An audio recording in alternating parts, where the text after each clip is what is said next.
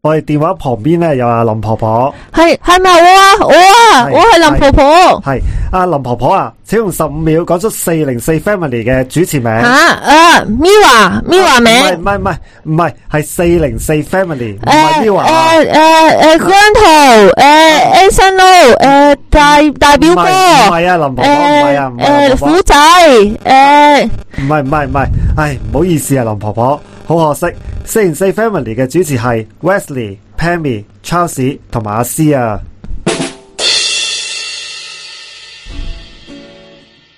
喂，早晨啊，咁多位，早 晨， 四零四 family 點啊，Charles？聽到我聽到有有人煲劇喎，睇嚟係 Charles 咪？忍唔住，忍唔住，因為請問你琴晚做咗啲咩？咩我琴晚一次過煲咗三季劇，報報邊圖先？邊哦圖邊圖啊？誒舊劇嚟嘅《喪屍國度喪屍國度啊！》國度係啊係啊，都誒我好中意睇喪屍片嘅，哦係即係任何喪屍片啊、電影啊，我都我都唔會放過嘅。咁即係係輪輪輪到輪到呢一套啦。咁啊，當然啦，好多人已經睇咗啦，可能即係已經去到第六季啊。咁我嗯即係試過煲三季，琴晚就。所以而家就呢個狀態 啦。所以嘅，即係其實最主要咧，我唔係眼瞓嘅，我狀態好好嘅，因為其啊實我最主要想講翻今日嘅題目，冇錯，但係係入題我入哋題。一入題啊，今日就想誒講煲煲劇啊，即係睇下大家嗰啲煲劇習慣啊，點咩樣叫煲啊？煲劇？係你唔瞓覺一次過連續睇六至七集，甚至煲晒成套十三集先叫煲劇，一日嗯一集嗰未必啲唔計未必唔瞓覺嘅，嗰即係啲叫嗰啲係係追劇，啦追劇係啦即係即係誒，你你突然之間想睇晒嗰套嘢，連續睇六集以上先叫煲劇，我嘅 OK。 OK OK，我哋有呢個，我哋四零四嘅 d e 但係 f 咧，狂煲劇首應該。即係講到即係連續睇六集呢樣嘢咧，我唔係冇試過，但係咧其實就咁嘅，我我呢個就我唔知算唔算煲劇啦。因為咧嗱，如果有時咧我睇翻一啲比較舊少少嘅劇啦，或者係誒一啲已經出晒嗰啲劇 Ừ, 嗯咧，我咧就起碼咧就用一點五倍，多則咧就用兩倍以上去睇嘅。唔係啊 b e s 呢個係快過但係呢個係新式煲劇嚟嘅喎香港人出冇錯，道啊好煙啊實，你佢。係煙嘅 Wesley。唔係韓國人都係咁啊，因為我哋要睇太多劇啦。過嚟噶嘛，因為字幕唔會啊 disappear 噶嘛，佢唔會消失噶嘛，因為一點五倍嘅字幕唔會消失咁咁呢度咧，嗱，可能有好多人中意睇韓劇啦，但係我相信好多中意睇韓劇嘅人都會認同我講呢一點嘅，就係其實韓劇有時嘅節奏都係可以用係真係快速少少快啲啊嘅。其實咧，因為咧我自己咧，誒、有時咧，即係即係啲劇咧，即係擺喺度咧，太多未追啊。係啊，好多嘅真係啊。 game 又係啦，劇又係啦咁樣樣。咁所以咧，有時為咗慳時間咧，咁嗰度如果做好舊，但係我又有可能有啲原因想睇嘅話咧，咪加速睇咯。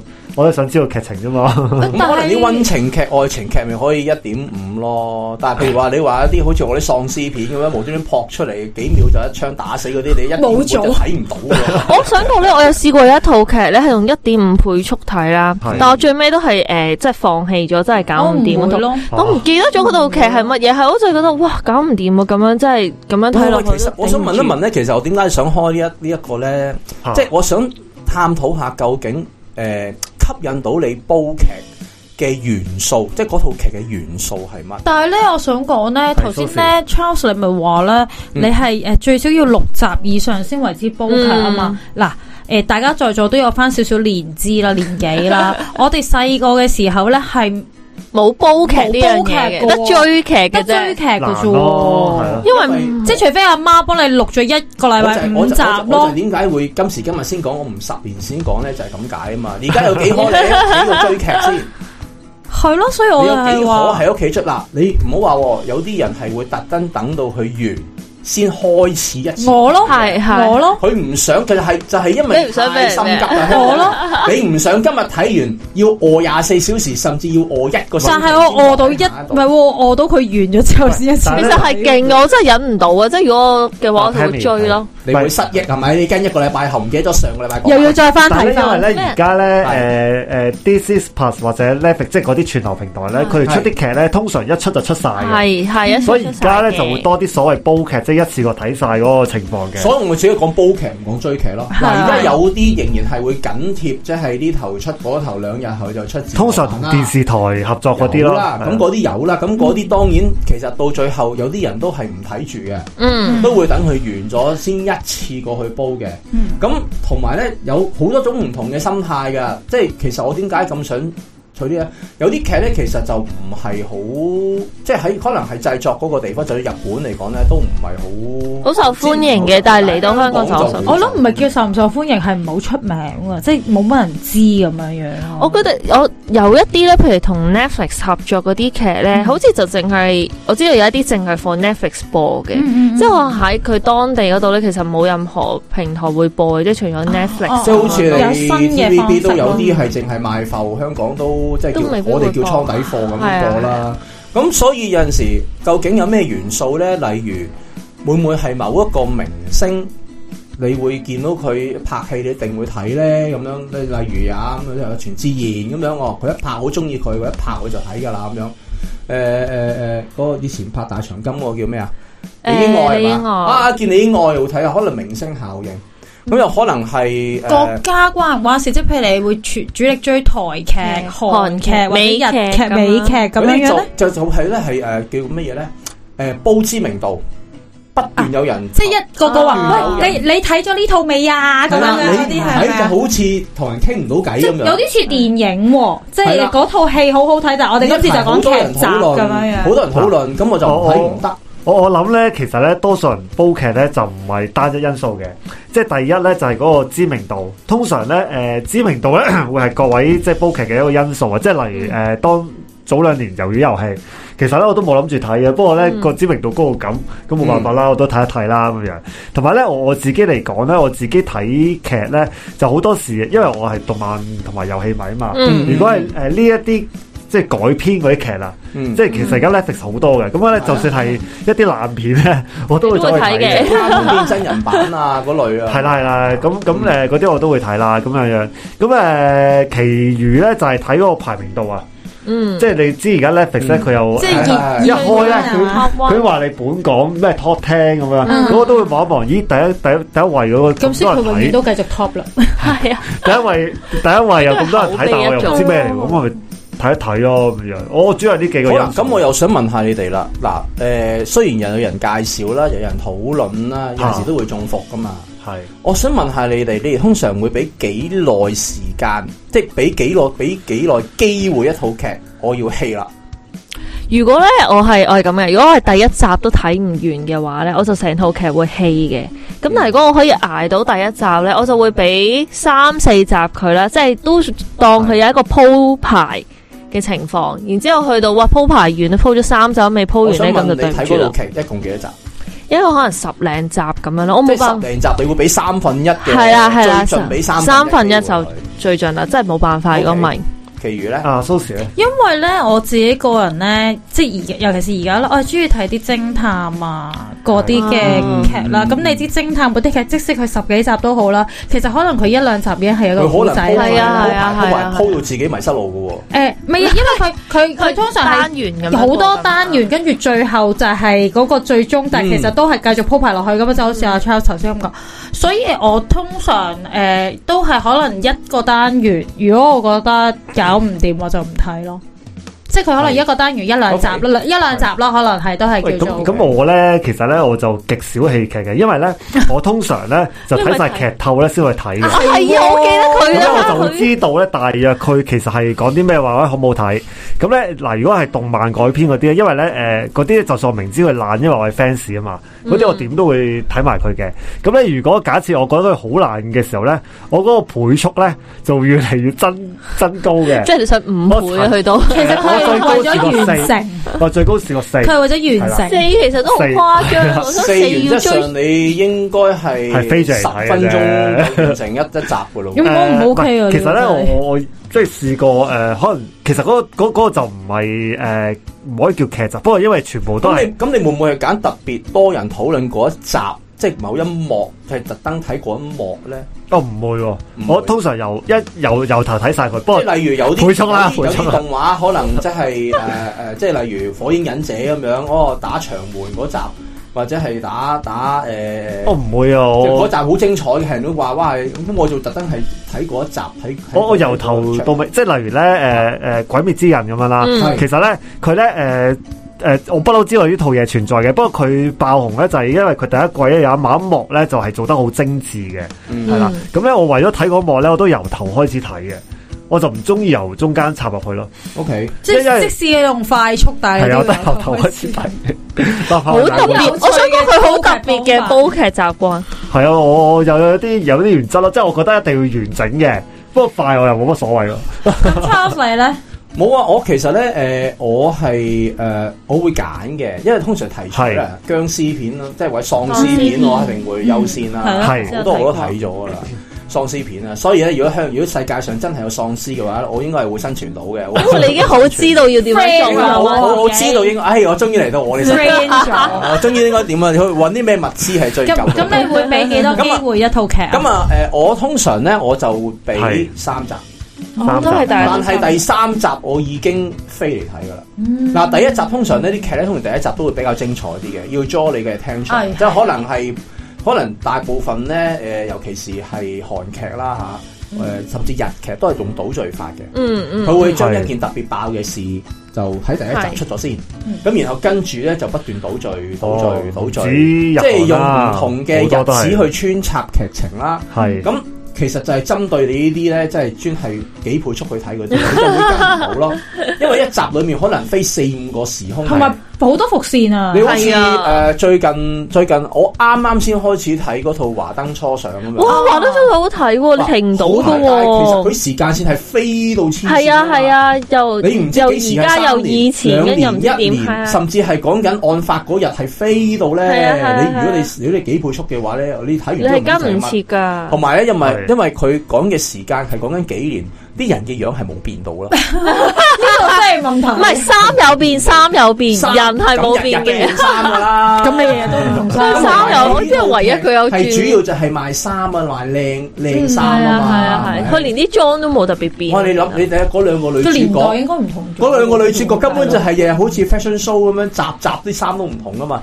咁所以你認衫就死啊，真係。咁啊，誒、類似呢啲咁樣嘅誒誒嘅劇啦。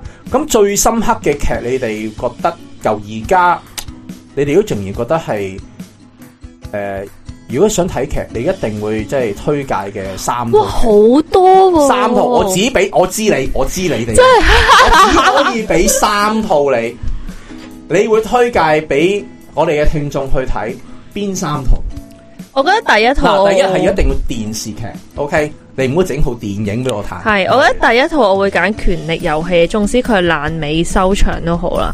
但係咧，佢你嗰點陣會咁樣踩你自己推介俾第一位？ 唔係因為佢帶嚟嘅衝擊好大，即係佢由第一中古季第一集嘅時候啦，中古佢所有背景啦，嗯然之後都可以劇透噶嘛，即係總之佢就如果大家想睇就而家即係唔飛緊要咗㗎，你咁多季，你點劇透都透唔到咁多啦，咁嗯多係，即係即係佢唔好季理佢，即係你明唔明？佢第一季開始每一集都死人啦，即係你以為你啱啱認晒所有角色，然之後去到嗰一季嘅尾你就死晒啦，個人跟住之後你又重新再認識我覺嗰啲得你好角色沮啦喪咁啊，樣睇。到劇感覺但唔係好睇啊但佢介紹俾我哋啲聽眾係 啦，介紹係一齊沮喪我就想講好衝擊，即係你未試過一套劇呢啲主角咧可以任意咁樣死啦冇咗個主。角好，歌有冇人覺得權力遊戲都係推介之一先呢度我？唔睇，其實我冇有，OK，第二集，第二樣嘢，啊第二套，第二套，因為時間有限。下個下個，唔係啊，你你唔係啊你你有一二三三啊，套我都仲有三套我預住係咪諗排名安先後㗎？你頭先排唔啊排？我冇冇排名噶。哦，咁跟你我講多兩套啊。推誒死介啦可以冇㗎，可以冇㗎，誒，但我都係外國劇嚟嘅喎，唔唔緊冇要，唔問題啊緊要啊，咩劇都得㗎。記得咗個名添。又講住先啦，我冇喎，其實係誒，有一套，因為你好中意睇嗰啲咧巫術啊，或者係嗰啲中古世紀嗰啲劇嘅，即係嗯嗯有少少類似同啲誒陰間打交道嗰啲劇啊。跟住呢套應該係一套美劇嚟，都追咗幾季。佢咁啱就係呢啲，又係講嗰啲誒係誒咪有講少少僵唔屍？係嗰間事，佢有啲似係一個通，即係其中一個主角啦。因為我好中意個女主角啦，超級迷個女主角啦。跟住就啊係 Eva Green 啊啦，佢個女主角。跟住佢係類似有啲通靈啊，即係佢係俾一個惡魔附身嘅一個人。Anyway，講完咁我聽都唔眾知自己講聽到咩。就幫手睇一啊睇啦，Pam。 或者你知而且聽眾咧喺啊都喺度認知道嗰套咩嚟。你知佢講乜，你留意我。啊好，第三有冇？有冇先？可以冇㗎吓，唔一定有嘅。再諗下先。我即係限你頭先就話好多，佢咩？我覺得佢太多多到唔揀係唔因為好多，到啊但係你要揀三套，我就真係覺得哇，你好留難留做留呢件事。留你可以留第三補充嘅先，好我下講一咗先，因為咧係其實咧，我同電影一樣啦。其實我發現咧，近呢五年咧，我係冇追劇噶，係我睇綜藝噶，哦，係啊你另外一個 category 嚟嘅喎。係啊，我係睇綜咁另外一樣嘢嚟藝㗎噶，所以唔講啦，我唔係啊特別今集 OK 講，因為我自己睇，即係正如頭先講，可能我都係睇一啲誒，可能金田一啊嗰類型我都嗰鍾意睇啲嗰個嘅都誒 K 金田 True 一都 Man 有電視劇啊，有嘅，但有係但係誒，我唔係特別話好推介咯。哦，反而即係電視我劇就唔推介。我中意都係覺得漫畫動漫動漫會好啲，但我係好鍾意啲嘅係啦嗯，死啦！從即係你佢哋一開頭咁柯南樣哦突然間變咗，我真係搞唔掂啊！動漫可唔可以都當劇咧？都應該可以嘅，可以㗎都係做追係啫。你都可以一晚不追六集㗎，都誒，得嘅。我都但係我都我當金田一。但我想講金田一最開初嘅嗰一喂個金田一同柯南，你會揀邊個咧？兩個都係咁出金名田我金田揀柯南，你講柯南，其實我都係田一金田一多我啲，揀柯南。嗯，誒，但但係柯誒有有少少原因嘅，因為其實金田一咧係再殘忍少少㗎，係係啊。咁但係柯南哦啊咧，因為咧其實柯南咧係要多少少時間去到，因為其實佢成條線鋪咧係比金田一咧，金田一真係好單元式嘅。嗯但係咧，哦柯南咧，其實佢個古仔但係整佢個個個結構 咧，你要好小心睇同埋好留意睇嘅，如果唔係你會亂咗佢㗎。條主要嗰條故事線咧，我記得好似唔知有冇十年前啊啦，個作者話就嚟完㗎啦，就梗嚟唔完㗎啦，梗唔知啦，黑衣人就係知道真唔相係，但啦我。想講而家 Here 未 and now 完呢一刻都啊嘛未梗係未完而啦家都啊係我唔可以，我唔 OK 呢啲啊，買係啊買緊佢買，佢就嚟一百本㗎唔啦。 OK 我唔 OK 呢即啲係。係要啲要啲死嘅，即係叫子孫燒個結局俾我嗰啲。所以係誒，真係如果兩套劇嘅話，大家可能比較中意一啲單元式嘅咧，金田一其實係好好，同埋其實我中意佢嘅原因係，其實佢就算有時有啲兇手嘅背後，其實有好多嘅古仔。嗯，你會好多時有時睇呢，誒、會睇到嗰種感覺就係、啊，其實佢係雖然佢做咗呢個行為係唔好，但係誒、原來佢真係有一啲嘅苦衷啊，嗯或者有啲無可奈何嘅。金田一會多啲。係啦，金田一會多啲，因為係啊柯南佢整個故事線未完啊，所以佢好難再去講其他呢樣嘢會好同埋亂柯咯。南咧，佢每每個 case 咧通常短少少嘅，即係金田一長少少誒嘅。係係係。係啦嗯呢兩套都有有各自有。喂咁呢有難題誒喂其實呢我係呢阿 Pammy 等我嚟你講啊，所以我阿就 Pammy 係咪要補充第咩啊三冇個啊啊？唔係，我就想講我係金田一迷啫，即係我超級金田一迷嚟噶。喂咁嘅，其實咧頭先啱啱 Charles 講開話動畫咧都計嘅話咧，其實最近咧，不過嗱呢套就未出晒嘅，有一套動畫咧，其實咧我都幾推薦大家睇嘅，叫做《我推的孩子》啊。咁咧，其實咧，如果你就咁睇個表面咧，會以為佢一啲好即係所謂好文啊，賣啲偶像啊，嗯即係嘅動畫嚟嘅。但係其實咧，佢入邊咧一套懸疑啦，有誒、呃即係有其實咧都幾黑暗嘅套嘢。嗯即係佢咧，可以講個誒、呃大概個故故事線啦。啊佢大概咧就話一開始咧個女主角咧係一個誒誒、呃一個好受歡迎嘅女演員嚟嘅，Ừ. 嗯係啦嗯。咁咧誒即係開頭好似好文咁樣啦。嗯咁咧無誒咁佢咧個誒、呃其實可以叫男主角，個男主角係個醫生嚟嘅。咁咧呢個呢、個誒呃呢、個年輕嘅女偶像咧，突然之間有一日咧佢就大咗肚。嗯咁就去咗呢個女醫生，即係因為呢為呢個男醫生，呢、個男醫生嗰個診所度咧，就做一啲婦科檢查咁樣啦。係咁有一日咧，突然之間咧，誒、突然之間咧，嗰、個、呃、男醫生咧就俾人殺死咗，嗯咁咧、就轉身咗咧成為嗰套嗰個女演員嗰個 B B 啊，咁咧佢係雙胞胎嚟嘅，哦仲、有個女，即係一男一女咁樣啦。嗯嗯嗯，咁咧誒大概個故事咧就係話，即係誒佢咧呢、個醫生咧轉身咗佢個 B B 之後咧，但係帶住前世嘅記憶喎。嗯咁咧跟住後來有一日咧，呢、個女演員咧就俾人殺死咗。嗯咁咧就話佢呢個咁佢而家小朋友嚟噶嘛，即係嗰個醫生轉身咗個 B B 變咗一個小朋友咁樣，嗯嗯就講佢咧點樣去誒、呃、尋兇啊，係啦，即係揾翻個兇手出嚟咁樣樣咯。嗯咁咧、其實咧中個中間咧其實就係、其實幾精彩，不過唔劇幾透太多有因為出趣喎！出好未出似晒 OK，呢個喺邊度啊？Netflix 啊定誒係 Netflix 有，咁 OK，咧如果你 OK 咁睇個表面咧，以為佢係嗰啲誒，即係賣嗰啲即青春偶係像都劇都啲口啊嘛像，啊 咁即係動畫口像，你唔知㗎。但係咧撳落去睇，你會發現哇，真係真係好精彩，佢嗰個轉折位啊，同埋你估唔到佢入邊個題材咁黑暗咯。哦我想話咧，我哋三個都有啲特色咧，就係我哋中意睇啲燒腦嘅劇咯。啊系，即即係咧，我哋係中意睇啲有劇情啊，係要係要係去諗嗰個劇情啊，要即係唔係純粹輕輕鬆鬆即系唔啊中意肥皂劇咯，系，同埋 so far 我冇聽到愛情劇咯，即係大家推嘅片入面，我都未聽到啊話真係推一啲愛情劇出即嚟係嘅，會有睇咯，但係你話即係會真係好推而家要到推介啊嘛，唔係啊係咁推介咁你可以咁講嘅。如果你想唔開心，即係開開心輕鬆鬆都有嘅輕鬆鬆愛情劇 OK 嘅，但係咪住先，仲爭 Charles 咩啊係？喎你有哦我你有啲咩？好啦，佢提出嘅三題目套我有我有我補多充好呢套咧，其實我想推介原因係因為我自己覺得咧佢係超級 practical 嘅，喺嗯 Disney Plus 啦，佢嗰套嘢就係九一一，咁其實佢係講緊美國九一一嗰個熱線但係呢咧。套唔係劇嚟噶嘛呢？套係劇嚟啊㗎，劇有劇㗎，有劇㗎，佢有電影有劇。九一一跟住之後咧，佢就 keep 住接嗰啲哦誒，即係緊急電話啦。然之後每一集可能一到兩集就係嗰個 case 啦。咁點解我覺得好 practical 咧？就係、我睇完之後咧，我就覺得同 Charles 嗰啲一樣，即係而家有啲咩災難嘅情況下咧，即係大約有個 concept 啦，會知自己要做咩啦。，即啊係好資訊性嘅，係都資訊嗰套你電視劇 Chicago 咁 Fire 都係啊類似啲類咁樣咯，即係講緊即係喺芝加哥消防局入面嗰啲係係啊類似係啊啲類咯，我覺得呢個都係誒幾好嘅，我香哋講港就。會即係又有温情嘅，有有溫情嘅啲資訊性嘅嘢。 Charles 係咪啲有睇啊？我我我我睇誒 Chicago Fire，我就唔係啊睇九個人，咁應該係差唔多。差唔多類似啦哦係啊啦。 OK 嚇。好，我嚟壓啦。軸壓軸。誒，我就啊其實我覺得首佢唔先自省香港香港嘅連續劇首推《大時代》。哇！呢個喂你出經典呢都啲冇得經典咁我啊！就喂講啦哇你呢個你呢個 boss 嚟嘅喎，唔係咁而家首先哦係。講大 boss 啊，我啊你講你講 你講你等等講。先，首首先咧，希望我哋有聽眾係唔知係乜嘅，咁即係我哋嘅聽眾就好細個啦，咁就講多少少啦。哦誒，其實重不斷都有重播嘅。係不斷都有重播，雖然咧即係你會見到後生版嘅劉青雲 啊、周慧敏啊，甚至有好多都已經係過咗身嘅演員啦啊。但係其實啊呢一啲嘅演員咧，你會見到佢哋每一個人嗰個戲啊，交得好好，嗯即係係你你即係可以咁樣講咧。誒、每呢一集裡面好多角色，但係你發覺每一個角色都好重要。嗯，冇咗佢唔得嘅喎，真係。同埋每一個人嘅角色咧係好誒好突出嘅，係係啦。咁咧就大致上就係、即係個故事，大家都知嘅。啊即係可能即係我再講一講，就係話講一個小朋友，佢爸爸係一個誒誒、呃呃即係當年係即係華資嘅股票行嘅 number one 嚟嘅。咁啊有個兄弟，咁、個兄弟啊就係即係乜都唔識嘅，淨係識得用暴力解決問題嘅。咁佢有佢自己嘅 Y，呢叫丁蟹。咁可能你大家有陣時有啲即係後生一代覺得啊，你個樣真係好丁蟹，你諗住好丁蟹，咩叫丁蟹咧？咁你睇呢套就知啦。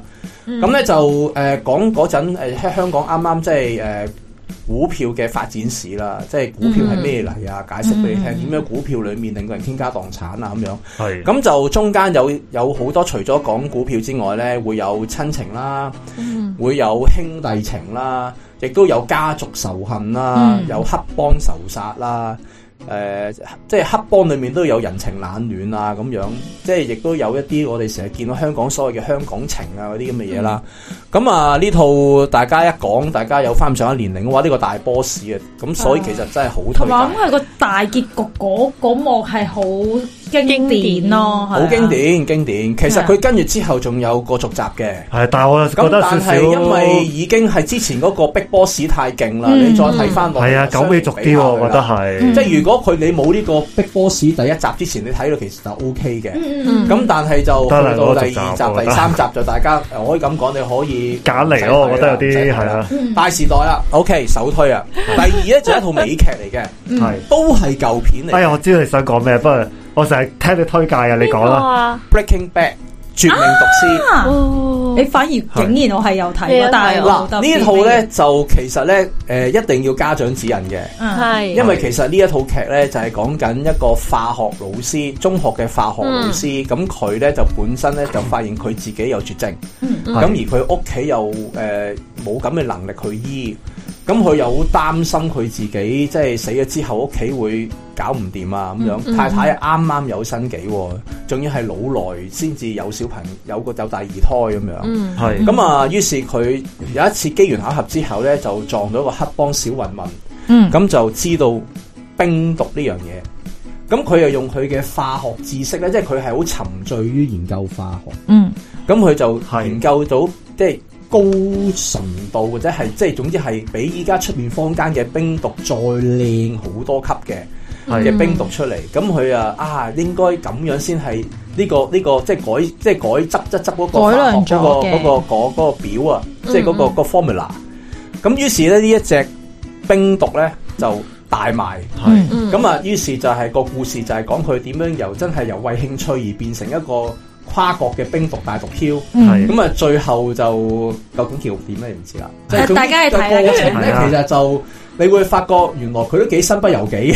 咁、哦，但係就當然啦，即係人係貪心先至會咁啦。咁呢個亦都係誒，我諗你拎出嚟話呢套係神劇、美劇中嘅神劇，我諗都冇乜邊個會反對噶啦。呢、個就。嗯係系啦，咁啊第三咧就係呃動畫嚟嘅，嗯係係我哋大家都係啱啱前嗰排聽過《南兒當入樽》 啦，哇！佢全部都係逼哦喂你真係有冇真係唔係咁推即係如果你運動推介得對運動嘅 Big Boss 動畫嚟講，你唔講入樽，我諗你都好難講到另外一套。因為佢即咧係誒，係同足球小將排咧，足球小將梗係唔好好悶啦，足球小唔將係啊，唔同虛耗人生層次啊，啊！唔同因為因為入層次樽咧係真實係嘅，即係真實係又整得好咧，其實真係嗯真係得呢套嘅啫，我覺嗯得我就話咁佢個描寫人嗰個係比唔係係人係唔會有完美嘅，係係啊係啊，你淨係冇講一主個人有完你美。淨係阿主角，你已經知啦。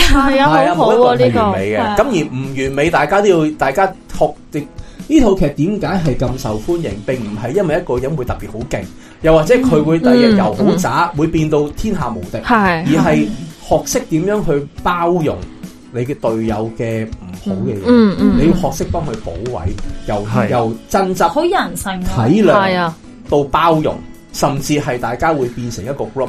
嗯其實裡面每一隊波都有咁嘅情況出現。嗯每一隊波都會有壞孩子，有誒、呃即係懶係勁嘅人，有啲係好好真實勁嘅，啊有好就算係管理球隊嗰方面，都會有啲人係比較強勢嘅。嗯你會見到裡面好多真實嘅影子喺度，你可以將佢套用去你身邊嗰隊波嘅任何一個人，啊，係啦，又或者係啦套落去任何一個教練嗰度。係啊，咁所以點解會有咁有投入感？並唔係因為話佢嘅結局有啲唔完美，而係成套劇嗯係啊根本嗯就係學學 Bess 話齋好真實嘅。好真實真咁係，所以你大家即係咁，即係如果我都係打籃球噶，咁樣嗯，更加有個投入感喺入邊咯。係會因為咁樣而去打籃球。係呢個固之然係嘅，呢個真係好好。啦，咁我推介三，嗰時你頭先好似講咗一套，我想講，等我補充，我記得第二套嗰套嘢叫咩 名？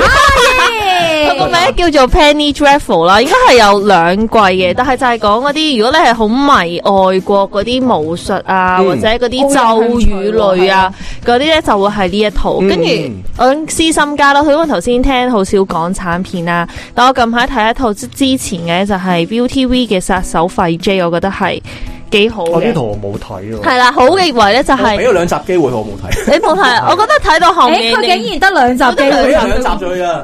哦，因為我覺得佢係誒拍攝幾特別啦，配樂幾好啦，同埋去到最尾咧，其實個 message 如果你係有去諗下嘅咧，就會發現其實都係反映而家呢個社會嘅。咁、所以我就覺得以一個喜劇嘅方式去講呢一樣嘢係近年少見嘅咯。佢直情用呢個社會去包裝個殺手呢個行業添啦。係啊係啊，即係佢就係係啊。套用喺嗰間公司係啦，啊所以我覺得係啊係係燒腦嘅之選不過之頭一。先咧，阿 Susie 講開咧話誒，即係我哋好似冇乜點推介啲愛情片啊咁樣。嗯唔係我 講嘅，係我係講嘅係係 我唔介誒意誒，即係我諗諗下咧，如果真係要推介一套唔使點用腦嘅愛情片咧，我人生都竟然有一套咧，就係叫《陶瓷》啊，估你唔到喎。套錢逃啊走逃走很可恥，但很哦有用咧，生活中嘅可能。哦因為咧，其實咧 OK，OK 個男主角咧係嗰個背景咧就完全 match 我嘅，因為我又係做 I T，又係咁毒，好投入啊！咁你有冇投入感喺入邊？都幾有投入嗯感嘅。不過嗰陣時我已經結咗婚啦，咁唔 夠唔夠膽投入咁多嘅。但係其實我覺得，如果你你想輕輕鬆鬆咧，唔用腦咧，嗰套係幾好睇嘅，係啦，嗯即係唔用腦嘅話，係嗯啦，好，我都都唔係唔用腦噶。其實中間嗰個愛情轉折啊哦，即係即係究冇竟咁哦我用腦啦，即大係佬唔係。即係係你我係究竟係中意佢啊，定係我係履行緊個合約約嘅，其實嗰啲係肥皂咧，肥皂肥皂轉折咁嚟嘅梗係咁噶啦。诶，但係咧，我想問下大家，其實因為頭先我聽到咧，大家睇尤其是美劇咧，都會好多季度噶嘛。嗯係大家會唔會好擔心，或者可能啲續集片咧，即係頭先有提過《Big Boss 大時代》嘅第二部咧，大家會唔會有啲擔心？可能佢去到嘅第二部，即係唔好話叫擔心啦，係到到佢嘅續集、或者第二集，跟住即刻吓，唔係即刻即咧係。將嗰件事由神台跌咗落嚟咧。全部全部續集咧，即係無論任何嘢啦，即係劇又好啊，電影又好啊，game 又好啦，我全部續集咧，我都係俾一個零期待佢嘅 OK 啊嗯甚至我一定會覺得佢一定係爛噶啦。如果佢做得好咧，我就覺得 bonus 嚟你嘅。個期望管理都管理得幾好啊！次次都係咁啦，有邊套有邊套不因是，為有咧，邊套因不為是一。個好嘅劇咧，通常個結尾令你覺得圓滿。啊，係就算係留白都係結完滿嘅，你要啱特別再去撩翻去再講，其實就好，你就會覺得會好失望。即係等於誒嗱，而暫時嚟講兩季嘅嘅劇度，大家都會滿意嘅。咁大家最緊都睇《黑人榮耀》啦。哦，咁我係兩季啊哦嘛，但係佢因為其實佢但佢因為未未 setting 係咁嘅咩？係啊冷靜啲，冷靜啲。佢有有鋪排其㗎嘛，實因為係第一季。未只不過完係未完，係咯即佢係未完斬㗎嘛開即係佢係 setting 嘅上面嘅嘢嘛，係咪咁所以其實啊？咧，誒提個所謂誒、呃第二季度咧，要睇下究竟第一季嗰個故事係咪真係已經圓滿咗即係咯？佢嘅 end 咗喺有啲邊度係咧？夾硬滿咗，再做一個好似大時代咁樣，係結咯你 OK，大仇得報啦，咁你仲想點啊？咁佢 再佢再撩起出嚟，咁咪咁咪揀嚟咯。係咁但係《黑暗榮耀》咧就係擺到明，佢真係鋪咗兩季個故事係寫兩季，只不過中間嗯特登又又有食先，佢休息啊下，等諗一諗先，等大醖家釀下。沉澱下。其實睇劇係需要沉澱。嗯係嗯，你一炮過尤煲其是呢啲晒落去咧，其實咧你中間有好多細節位咧，你係冇留意，你亦都枉費咗咧，即係嗰啲幕後啊、導演啊，甚至個編劇個心思。因為有啲劇咧，其實真係就算你誒、呃、絕命毒師都好啦，佢、可能好唔起眼一個藥丸樽，原來嗯係喺啊後面，。道具都係演緊戲都會係㗎。有啲嘅嘅，即係有啲嘅 hints 嘅。嗯，係即係你好美劇就係最中意就係鋪呢啲嘢啦，你唔為意嘅嘅小道具或者係每一個人嘅動作或者聽一首歌，嗯，嗯，嗰首歌喺幾時再播翻出嚟，佢哋精心計算。咁但係就你話韓劇嗰啲特登要咁樣鋪嘅話咧，其實都有嘅。有啲其實冇劇情噶，純粹得個笑字嘅啫。即係例如哦啊啊嗰陣好似有一套係誒誒。咪有啲處境阿李劇光啊洙嗰啲咁嘅係嘢啊係啊，啦講係啊講咩誒，即係類似係搞笑劇嚟嘅，嗰即係嗰啲講一家人無限碌落去㗎嘛搞 笑嗰啲係無限碌落去，但係你又覺得好好笑啊！就算你講緊 Running Man，OK，、嗯，綜藝仲係佢你話佢係綜藝又得，同埋佢佢角色其實主角其實都係少少愣嘅，其實特登啲角色裡面每個人有佢自己形象嘅。啊有嗰陣時有有嘅佢哋有嘅特別啊有設嘅咁計亦有都嘅有時㗎特登，有時真又好，假又好，有啲真實嘅緋聞啊，又或者真實嘅不和啊，成咧。因為呢套劇橫跨好耐啊嘛，你會發覺有陣時佢哋喺劇裏面都有流露，大家你唔妥我，我唔妥你啊，或者係有陣時都誒誒、呃呃即係可能即係有啲有啲。有啲劇組咧就特登係挑撥翻呢啲嘢，等啲觀眾咧好投入，好似當咗一個大家庭。佢唔係做緊戲㗎，佢唔係做緊劇，佢真係喺度玩緊㗎，即係。嗯即係有一種另類嘅一種，唔係話普通大家睇到啲遊戲節目咁咯。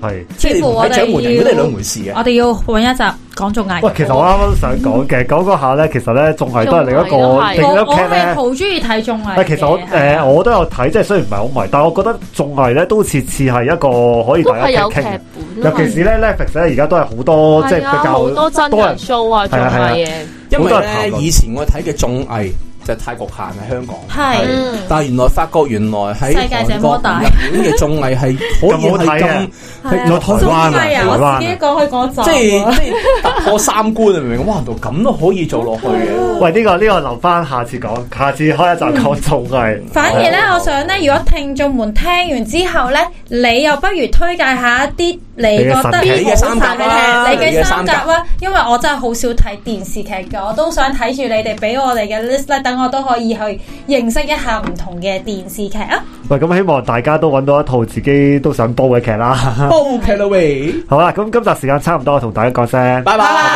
拜。